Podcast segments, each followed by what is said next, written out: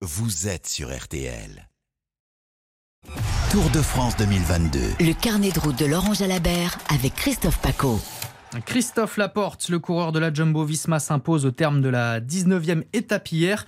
On en parle dans le carnet de route avec vous, Christophe Paco. Bonjour. Bonjour à tous. Bonjour Laurent Jalabert. Bonjour. Votre carnet de route ce matin en bleu, blanc et rouge. Oui, j'aurais pu dire jaune et noir, mais les jaunes et noirs, on les a vus pendant trois semaines sur ce Tour de France, les Jumbo Visma. Mais c'est le bleu, blanc, rouge que je retiens, c'est les couleurs tricolores, parce qu'enfin, la première victoire d'étape française est arrivée. Le coureur de la Jumbo Visma, le seul français dans l'effectif, Christophe Laporte, a eu les coups des franches pour faire sa course dans le final. Alors ce garçon a changé d'horizon, il a roulé de nombreuses années chez Cofidis, il a souvent tourné autour, comme on dit dans le jargon, plusieurs fois deuxième d'étape sur le Tour de France, une fois à Libourne, une fois à Pau, et cette fois-ci encore une fois on arrivait au sprint et il a eu donc la bénédiction du maillot jaune, celle du maillot vert pour aller faire son étape. Il n'a pas tremblé dans le final en manœuvrant à la perfection, en allant chercher l'échappée dans un premier temps, en temporisant et en faisant un deuxième effort ensuite à 600 mètres de l'arrivée pour anticiper et éviter le sprint massif. Bien lui en a pris puisque enfin, on a eu cette victoire française que l'on attendait depuis le départ. C'est un rêve d'enfant qui se réalise. Gagner une étape sur le Tour de France, c'est toujours un aboutissement dans une carrière de cycliste professionnel. Pour un Français qui plus est,